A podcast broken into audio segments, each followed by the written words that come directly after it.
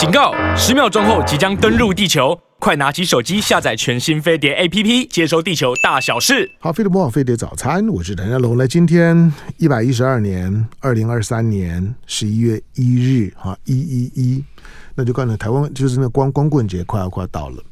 那同时已经持续到了十一月，哈，那嗯，上个上个星期已经是已经到了到了霜霜降，我说因为我很我很注意节气，那白露过了，霜降也已经过了。再下去你就准备小寒了，所以天天气呢比较寒冷，也就刚刚到了这个岁末的时候了。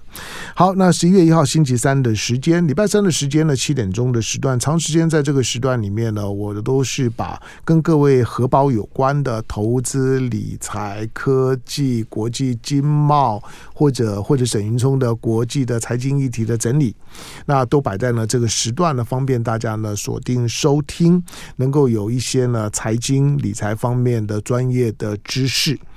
好，那今天呢，在我们的现场，我我不在做节目，我我我我是找到他来聊天的。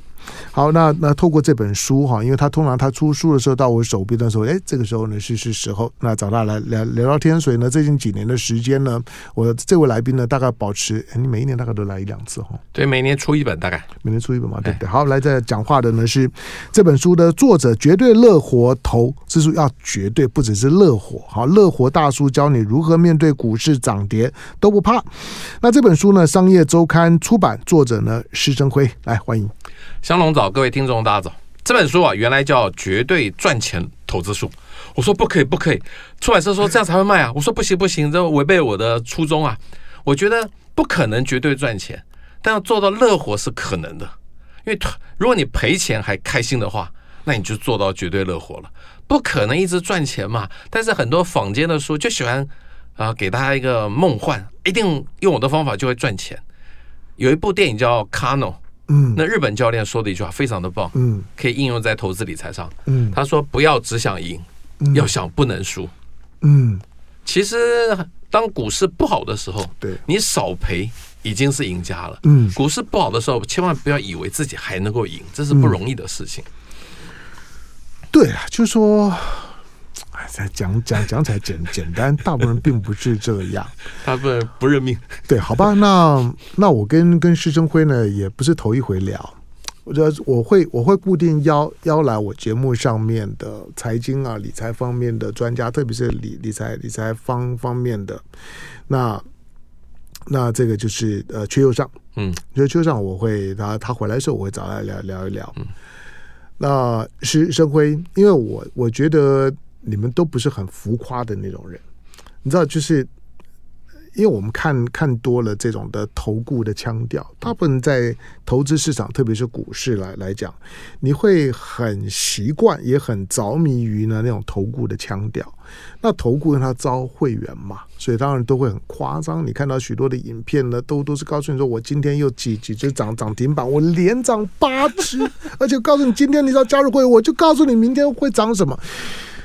呃，我也我也我也不能跟你说呢，一定都在都在骗你啊，因为有一些的很小的股票呢，确确实有一些呢几个人呢凑一凑之后呢，就可以呢对那只股票产生很很大的力量，这个是办得到的，那个是做门门面的，这大家都知道。可是你不安心，因为。那带你上上车不一定带你下车啊，那你或许会觉得说，我又不想要交交会员，但是我看了之后我就跟进去，跟进去就刚刚好被套套到套在里面。我看大部分呢会死的很难看的，多半都是这样的原因了，就去追一些呢，人家呢好像在公开场合当信誓旦旦的告诉你说呢，它一定会会涨，对，它可能会涨一点，但是你跟进去的时候什么出来就不知道了。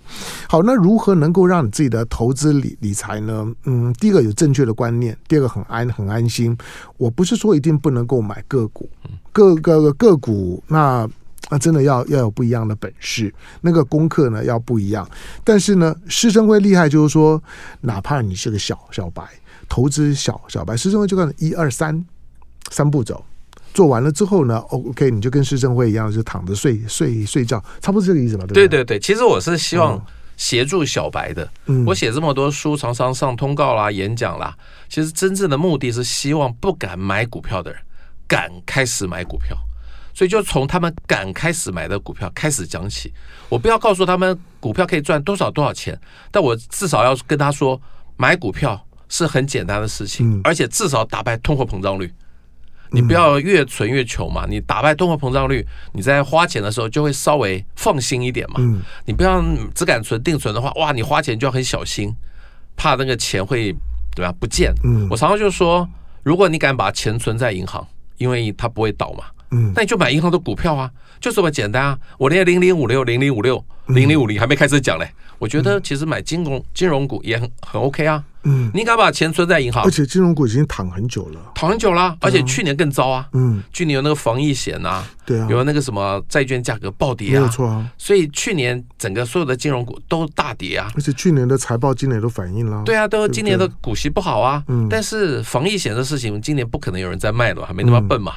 债券那个升息总会结束嘛，债券价格总会回落嘛。其实这两个利空大概都结束，所以今年啊，我在今年年初就说我今年要开始买金金控股。嗯，不止零零五零零零五六，我要开始买金控股而且是我直接建议哦，是在除夕之后买，嗯因为除夕已经价格跌下来了，都都除完了。都除完了。对啊所以现在就像香龙讲的，现在都不太动啊，不太动啊。对于存股领息的是很开心的事情哎，因为你这个月买跟下个月买都一样，你怕什么？嗯但是如果你是想赚价差，哇，最近股市从一万七千多点跌到一万六千点，你一定承受很大的压力嘛。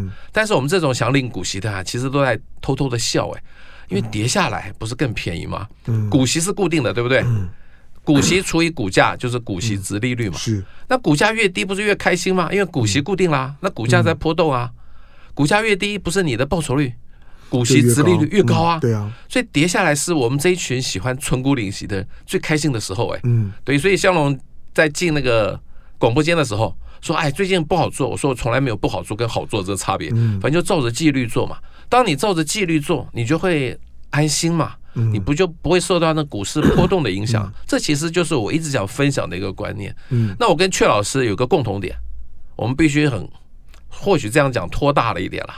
我们都财富自由了嘛，嗯，哎，钱够了就好了嘛。对，对我也不想教大家，真真拖大，对真拖？，大？真拖大。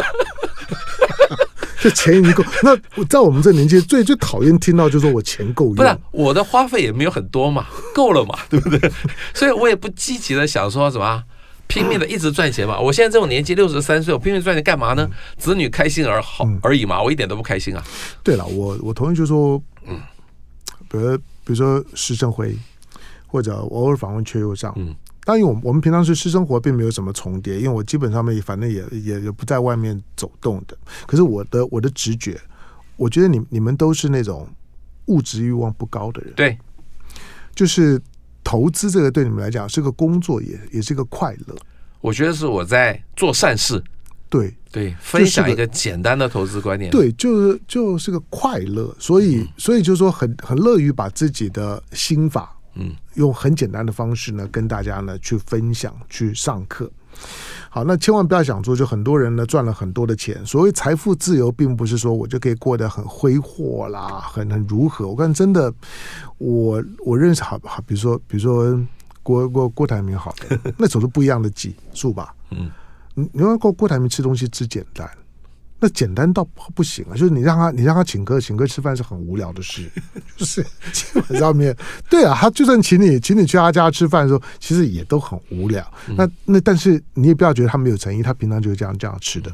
好，所以呢，物质欲望并不是重点，就只是让你有一种安全感、安安心感。那对未来呢，你会你会觉得透明度很很高，这很重要。我就对未来的透明度很高呢，是理财的重点，就让你知道呢，你现在不用担不用担心呢，明天呢会如何，然后会睡不着觉。不过它终究讲讲起来简单呢，是实际要做呢是不容易。我们待会再来讲金融股。来，今天是呃施升辉来，要要当个乐活大叔并不容易。哎哎，我忘了你你已经几年次？一九六零，四十九年比我比我比我比我大一点点啊。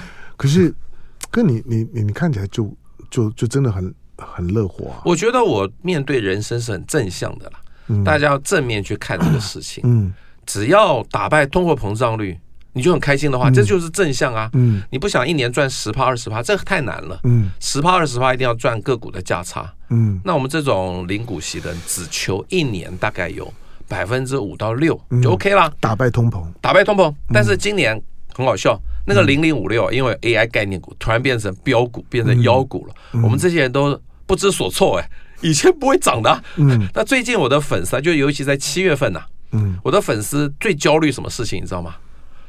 我都赚三四十趴了，嗯、我要不要卖啊？那别的人还在焦虑说我的赔股票要赔钱了，因为今年的 AI AI 概个概念股，说你说像广达啦这些东西都都涨着都涨太凶了，对对对，对，但是就是轮轮轮到了嘛，就是你在你在做那很稳健的操作的时候呢，其实另外快乐就是偶尔，对。它它除了不太会有大大跌。会让你会让亏很多的，超过大盘的那种亏损的情况。最重要是你你偶尔会遇到呢，哎，让你呢比大盘跑的超前很多很多。对，我觉得今年的零零五六，我坦白说有点异常，嗯、这不是它正常的情形。嗯，所以那时候我跟粉丝建议什么，他们一直想卖，你知道？嗯，我就说你有明确的资金用途，嗯，你就可以卖。嗯，你不要以为你很厉害，卖在高点，等下跌下来再买回来，万一继续涨怎么办？嗯，如果你没有明确的资金用途，你就不要卖。嗯，我举一个例子，我一次在路上碰到一个粉丝，他非常谢谢我，他卖掉了一些零零五六，嗯，帮助他先生啊盖了一个装潢了一个非常专业的小提琴的教室，他先生是教小提琴的。啊，那我就觉得你卖的很好，虽然他才卖到三十二，嗯，那有下面有粉丝啊就酸他。你干嘛教小提琴啊？零零五六涨到三十六、三十七，你不是可以更赚更多吗？但我真的不是分享这个观念的。我觉得他的重点就是他可以好好的教小提琴，是他人生重要的置业、事业。你投资其实是帮助人生嘛，并不是投资是全部是人生啊。那下面的一些说你卖三十六、三十七赚更多啊，你干嘛弄个小提琴教室？谁知道他会涨到三六、三七？没有人知道嘛。他那时候需要三十二，他听说买在二十六左右，哎。也是很棒啊，对啊，等于说那个小提琴教室根本就是零零五六赚的钱，嗯，装潢的，我喜欢这种人生态度。对我，我我觉得，我觉得施正贵刚刚讲的重点，就财富自由的目的是你在自由之后要干嘛？嗯。没错，重重点是你自由之后要要干嘛，而不是为财富自由而财富自自由。就是我如果为了财富自由，然后我原来喜欢的事儿呢，我都不做了，那去教学小提琴呢，他一定不是为了要赚钱。就是如果他真的财富自由，而是那个呢是他的兴趣，人能够活在自己的乐趣跟有意义的生活里面，那才是财富自由真正的目的。好，那像。施生辉这样，就财的财富自由了之后呢，就到到处去帮大家财的财富自由，这是他的乐趣。好，来我进广告，回头了之后呢，再让施施施升辉呢从从头讲讲起。如果你之前对施生辉呢所告诉你的那种的小白投资法，如果你没有概念的，但我用最简单的方式呢跟你说，以及呢现在的。不是只有零零五五零，除了零零五零之外呢，现在的 ETF 的标的物很很多，其实呢可以做的选择呢也越来越越多。那怎么选？进广告回头聊。好，飞碟播报飞碟早餐，我是陈家龙。来，今天星期三的时间，在我们的现场是乐活大叔施升辉。我我看他是真的很乐活了，我也我我我觉得他应该是他应该是很真诚的在在分享了他自己的投资经验哈。那前几次访问的施升辉也也说了，他过去他过去在资本资本市市场在股股市里面呢，也也很很长时间，但是就是觉得那不对，就就就是其实你只要在在资本市场活动久的人。大部分都很难很难去对抗那个市场对你的情绪上面的干扰牵引。那如何让让自己不论当天的股市的波动或者某些突发性的讯息、突发性的事件如何，你当天的心情、作息不会受影响？我认为那个是投资最核心的部分，就是不是破坏你的生活，而且充满了这种的不确定感。好，那施生辉呢做到了这一这一点，但是好，今天你你你来了，当然不可免免俗，因为你刚刚也提到了，我之所以问你说最近不好做，就是因为你看到全球股市都承受很大的压力嘛。你要美美股道道琼现在在大概在三千二左右，它高的时候三反弹到三千六六百多，下下来已经又又又一层多了。那你也知道，这三千三三三万两三万两两千多点，其实有点虚的，因为今年 AI 概念股涨很多，所以其他的个个股相对来讲呢，其实很多都还是跌的。好，那。当全球的股市都承受压力，大陆股股市之前三三千点也破啊，台湾呢也让从一万七千点跌下来，而且现在看起来有有点摇摇欲坠的味道。在现阶段来讲，该如何应对？好，我觉得我为什么只买 ETF？嗯，尤其是零零五零跟零零五零，我来讲好了。嗯 ETF 有三个重点，嗯第一个叫做不要再选股了，嗯第二个是什么？分散风险。嗯零零五零的五十只台湾最大的股票，有可能同一天出事吗？不会不可能嗯，更不可能同一天通通倒闭嘛。第三个叫做复制大盘，其实我只求跟大盘一样的报酬率就好了。大盘涨十趴，我就赚十趴，这是一个合理的报酬。嗯大盘跌五趴，我也不寄望它会涨，我也跌五趴就好。尤其在一万七到一万六，大盘也不过才跌一千点哦、嗯 m a y b e 才八趴，但很多手上的股票都跌二十趴、三十趴，嗯就像香龙说的，睡不着觉了嘛，生活受到很大的影响。所以我基本上从零八年之后只买零零五零，为的就是复制大盘，嗯分散风险，而且不再选股之后，是日子是不是过得开心了？嗯因为那个股就像香龙讲，随时不知道什么时候会出事啊，嗯不确定性很高啊，对不对？所以我就这样。但是，一七年之后，我开始买零零五六，嗯。因为我们这种人啊，在一九九零年曾经从一万两千点跌到两千点，是受过伤的啊。嗯。二零一七年台股回到一万点，我们这种老 Coco 的人不相信的，嗯。不相信会站上一万点的，所以开始买比较安全的零零五六，因为它每年的配息、股息、殖利率比较高，所以我现在那个整个部位其实就是零零五零跟零零五六，嗯。零零五六零股息，零零五零或许有一些赚价差的机会。长期来看，零零五零的报酬率是比零零五六高，嗯但是呢，零零五六是一个比较容易进场的一个标的。嗯零零五零一百二十几，零零五六三十几。问一个小白，你要买哪一只？小白通通买零零五六嘛，我买得起嘛？对嘛？而且坦白说，三十几你能跌到哪里去呢？嗯，一百二十几可以跌到七十、没错啊六十，哎，没没错啊。三十几顶多跌到二十几嘛。嗯你心里承受得起吗？我觉得我是一个怎么样？我常常举一个例子，一个学校有两个游泳教练，一个是国手出身的，一个就是体育系毕业的。嗯那学校要求呢，你毕业子的时候一定要会游二十五公尺。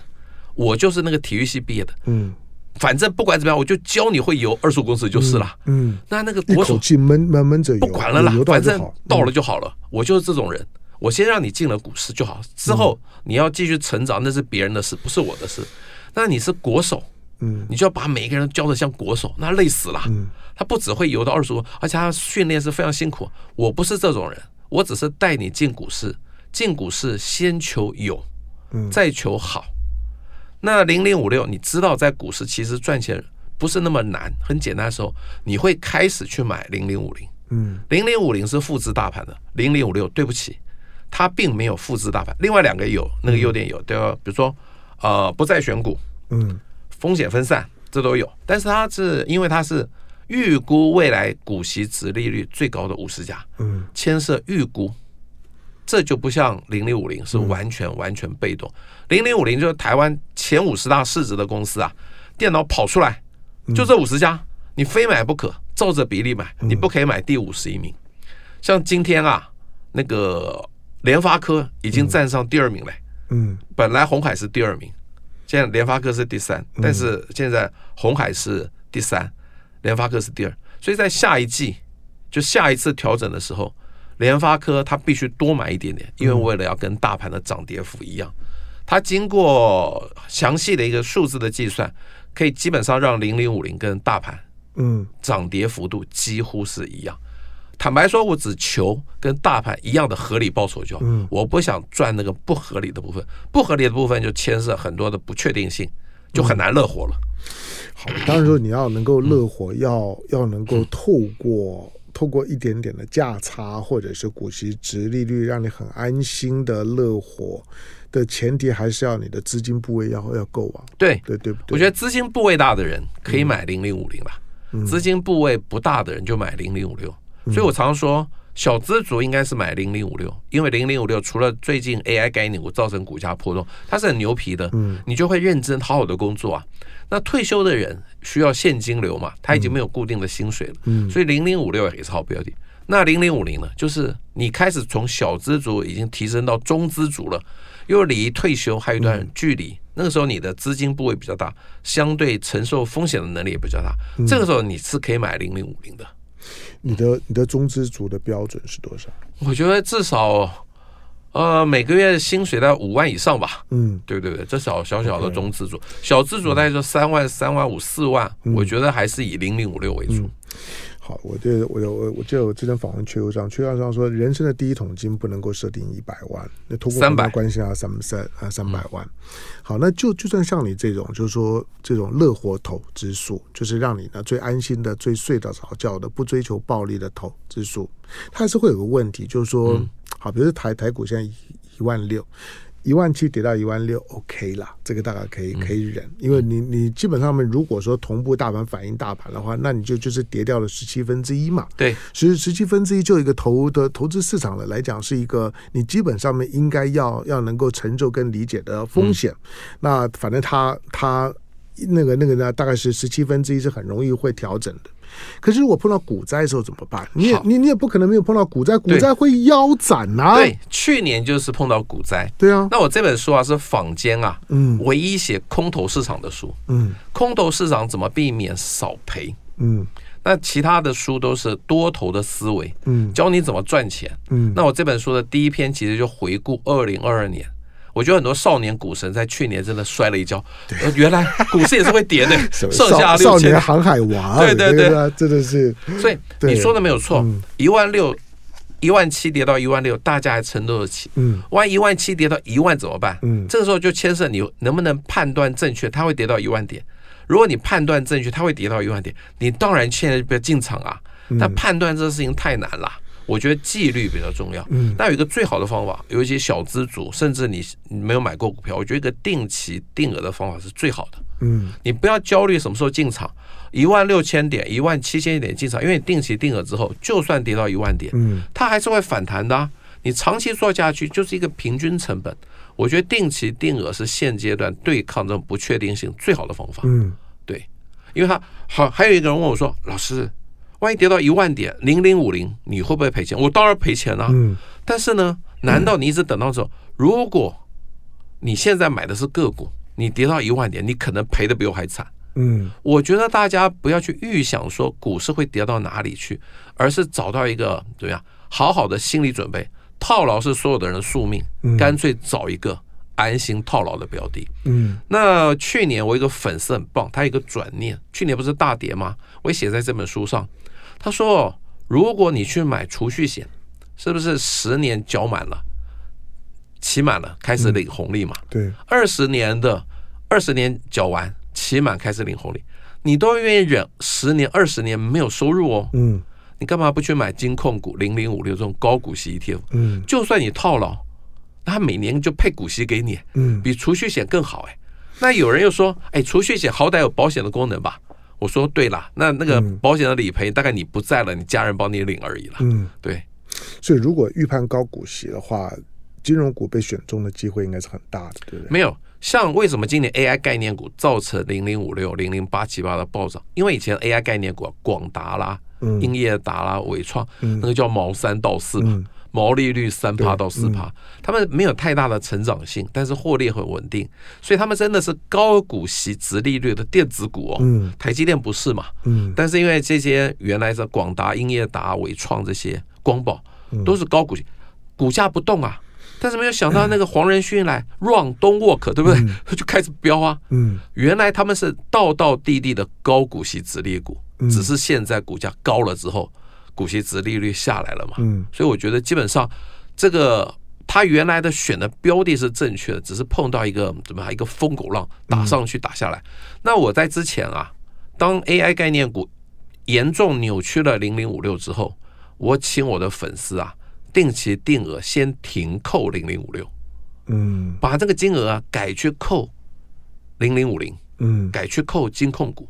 那等到三十四以下，我都写的清清楚楚哦。等到三十四以下，再开始恢复扣零零五六。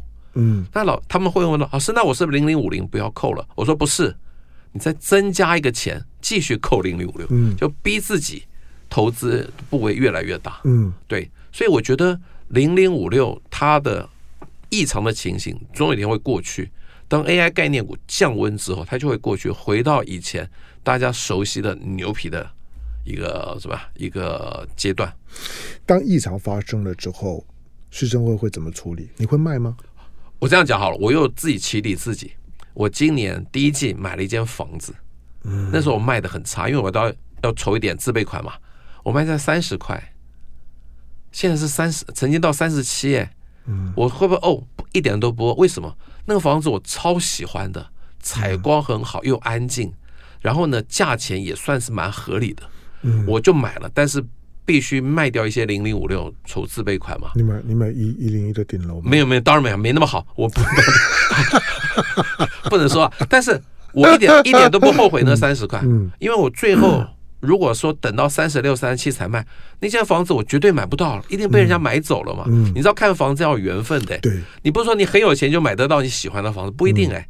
那个房子正好你很喜欢，那个时候你就卖。我觉得我会卖零零五六，是我有明确的资金用途，嗯，才卖。就像我一直说的，人生是一个森林，嗯，很多的投资打那个股票的树好粗壮，嗯，那我呢，每一棵树都照顾的好好的，这样才是对的，嗯。就像我卖在三十块，我现在觉得也很哦啊，非常非常哦啊，嗯，但是那个房子我很喜欢啊，就这样子啊，嗯。嗯好，呃，换句说，以施施政会的操作来讲，施政会还是有在。有在做操作的概念，但只是说它的重点呢都在 E ETF 上面，就避开个股，这差别呢是很大的。好了，因为现在毕竟呢台股大概在一万一万一万一万六六千多，呃，对于任何的小白来讲，这个时候会有点尴尴尬，因为台股撑在一万六一万七，撑非常久了。那台湾又又又是一个在消息面上面来讲。会有一些很多样性冲击的，比如两岸啦，一些总体经济的问题啦，或者美国呢最近几年的跟中国大陆的科技战啦。只要只要打科技战，台湾不可能不扫到。不管你是 AI 也好，半导体也好，反正一台湾一定会卷在里面。好，大家就会老实讲，就是说一般的市场上面的小白来讲，光听到这些讯息面来讲就不安心。那以现在一万六千点左右的位置来讲，是不是是不是开始做定期定额的时候？第二个就是定期定额，当股市呢出现比较明显的波动，比如说下跌的时候，那我应不应该加码？好，OK，进广告，回头之后继续请教施正辉。好，飞碟魔王飞碟早餐，我是谭家龙。好，今天呢礼拜三的时间来教我们的这投资理财的乐活大叔，那是施正辉，施正辉的这本，哎，这是你第第几本书？第十九本，十九本，版本每每每一本都都热卖哦。理财会热卖了，哦、那其他写人生、写电影、写旅游的就没有那么卖了。我还写了三本人生哦，两本电影，一本旅游。啊，那种那种那种都都都都都是太自恋的人才会才才会做的事情。没有嘛，就是说你当你拍了一部。卖座的电影之后，就想拍一部自己对嘛，就是想要拍一部自己喜欢的，觉得有个人风格的，讲自己的故事的，就不要去讨好市市场的。结结果就就发现，那还是讨好市场比较好。没关系啊，至少没有让出版社赔钱了，也圆了我的梦，出版社没赔钱了。好，那是施升辉的这本书呢，绝对乐活投资术要加绝对，不是光乐活，啊绝对乐活投资术。乐活大叔教你如何面对股市的涨跌都不怕。当并不是你看了书之后就都不怕了，我觉得它还是一个纪律跟你的跟你的就是说呢心理的心理素质。我我我觉得任何人都一样，就是当你要进投资市场的时候，心理素质很很重要。你你总要知道，不管怎么做涨跌，就像施正辉刚刚讲的，就套牢是一个宿命。就你就知道你在投资的时候呢，尤尤其在资本市场，套牢是一定会发生的。那发生了之后，会不会影响到你的你的生活，以及你所买的标的会不会怕套了？人会怕套牢是一定的，重点是你的标的会不会怕？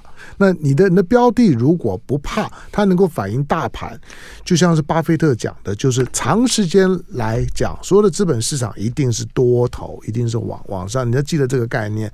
巴菲特说，如果你问我，只要时间够长的话呢，道琼会到一百万点。好的，就像他讲，他说三万，你大概会到会到几点？他说如果时间够长，会到一百万万点，那就看你的你的规划。第二个，为什么要特别强调？就是说小白的投资，因为影响你投资的成果的最主要的是时间。因此，你越年轻的时候，不要等到呢是是施升辉在在在在风尘国滚滚呢打了大半年之后呢，哎，他觉悟了、顿悟了。好，那开始呢用这种乐活头头。如果你更早就就就开始五十年的时间，你。基本上可以做个很长线的预期，它给你的回报一定是很丰硕。如果你的定力够，我说如果你的定力够，哪怕你现在只有小小钱，不用什么第一桶的大金，那小的小资、中中资都 OK。好，来回到呢刚刚讲的呢这本书里面呢。我刚我刚问的那个问问问题，就第一个，在这个时刻，它是一个进进场点嘛？因为一万六、一万七这边整理的非常久。那因为你买 ETF 嘛，基本上面大概年粘着度都非常高。除了你刚刚讲的零零五六，因为因为今年有 AI 的关系，你你光看到呢 NVIDIA 涨了百分之两百多，那当然是是大涨啊，所有都都跟着涨，这是很特殊的情况。但是 NVIDIA 最最近呢，也也开始受到一些一些的挤压。那因此呢，这个因素呢，可能要要考虑。进去。第二个就就是，既然呢，如果碰到股灾，它在往下修正，虽然我买的是 ETF，当它跌下来的时候，我要不要加码？因为加码买个股呢，经常会会死在加加码上面。但是买 ETF 呢，态度有不一样吗？好。我觉得第一个，我现在回答，现在一万六千点该不该进场？因为现在非常多的消息，嗯，会让你害怕，嗯，但其实，在股市啊，从来没有很让你开心的消息，嗯，永远都是让你害怕的消息。所以也就是说，大家都不敢进场，因为一直在担心嘛，啊，这个以那个以哈的战争到底什么时候结束？俄乌战争还没结束啊，股市不是就大涨了吗？所以我觉得，就要排除这些杂讯，我们都不理它。如何排除杂讯还敢投资？就是买 ETF。嗯，第二个，定期定额，我希望大家去扣的股票，不是成长型的股票，嗯，而是的存股，每年有固定零股息，而且大概都有四五趴以上的股票，才是定期定额最好的标的。随便举例，假设你扣的是一档金控股，假设一年是配一块钱，嗯，股价二十块，是不是五趴的股息值利率？一块钱乘二十，嗯。二十块，也就等于说你二十年之后啊，你就还本嘞。二十年之后你继续领下去，你觉得兆丰金二十年之后会从三十六掉到零吗？不会，不可能吗？连掉到二十的机会不大。万一兆丰金真的掉到二十，台湾股市真的疲累了，没有人能够理想象这个事情啊。所以你当你是股息殖利率五趴，每年都有配息，大到不会倒。嗯，你其实就放心的给他扣，因为股灾。总是上上下下，你不要因为害怕一万六是高点，你就不动。难道一万五千点你才要买吗？碰到一万五千点，你保证说我一万四千点才买，永远不会进场。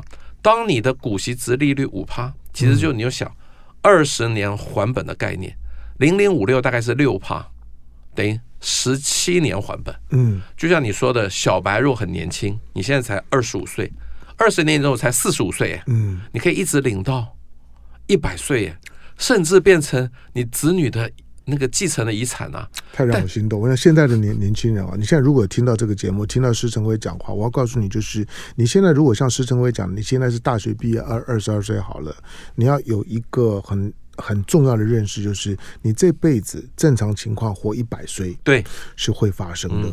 嗯，所以就是说，你不要去求那个价差成长性，嗯，那是不确定的，受到很多因素的影响，你就去。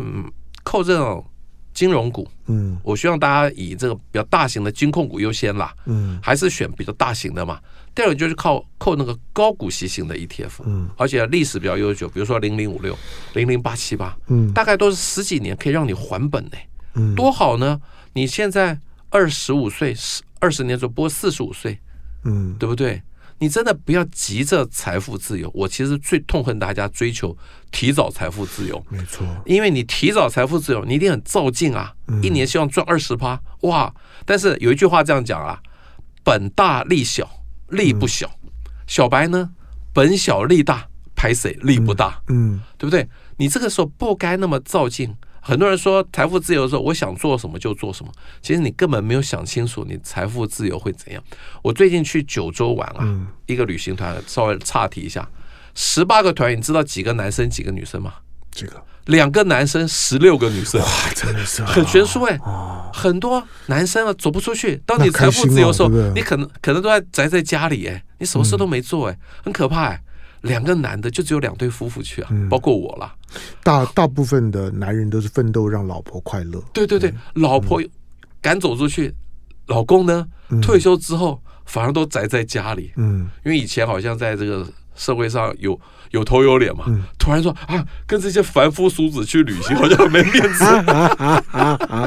会不会有些心态上？所以我觉得定期定额啊，我们拉回来，定期定额就是扣那个每年有固定股息的。让你在二十年之后可以翻本。好，有贵，比如零零五的五六，五六，嗯，零零八七八，零零八七八，这都是高股息型的 ETF。那还有就金控股，嗯，那金控股金金控股怎么怎么调？因为因为因为我们刚刚调谈金融，好，但我我会。我自己工作的关系啦，我每天当然会把大致上面，就是说呢，国国际股市啦，包括一些的产业面，今天大概是哪一些的类类股比较会动？因为台湾科技股挂帅嘛，所以我们大部分都注意科科技股。总是看了科技股，你谈的股票大部分都会是科技股，投资理财的场合，几乎不会有人谈金融。谁谁谁要聊聊聊金控股呢？前两年谈聊聊一下呢航航海王，OK，那很过瘾，因为你看到每每天飙啊，可是可是金融股是不动的。我们低调一点嘛，没有快感，对，没有快感。我觉得没有快感才能乐活。对，我告诉你，但是有快感就很焦虑。很多人就是喜欢在股市里面那种快感。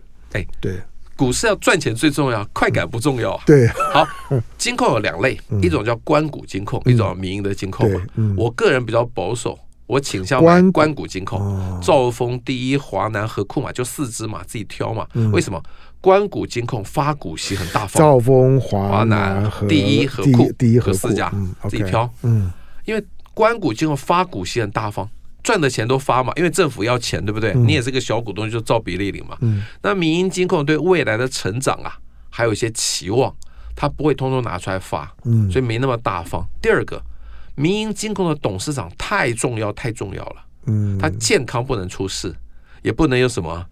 那个八卦的新闻，嗯，或者是他们这些家族别的事业，如果经营的不好，会影响到这个金控的股价。嗯、但是关谷金控董事长不重要，健康不好换掉，有八卦换掉。嗯、你记得兆丰金的董事长是谁吗？嗯，没没有人记得。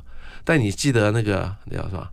呃，中信金的董事长是谁？嗯，嗯或许不知道，但是估价影响力很大嘛。当然是啊。那台新金董事长你知道是谁啊？嗯新光金你都知道，对哦，好，那那那讲到金控，虽然你你刚刚讲的是关关谷金控，可是现在在市场上面来讲，金控股来讲呢，最近几年比较活跃的都还是民营金控啊，对，对不对？比如国泰金、富邦金、中信金，这样讲，民营金控你对它的价差有期待，嗯，关谷金控没有期待，但我领的我要领股息啊，所以其实我不太期待价差，嗯，千万不要。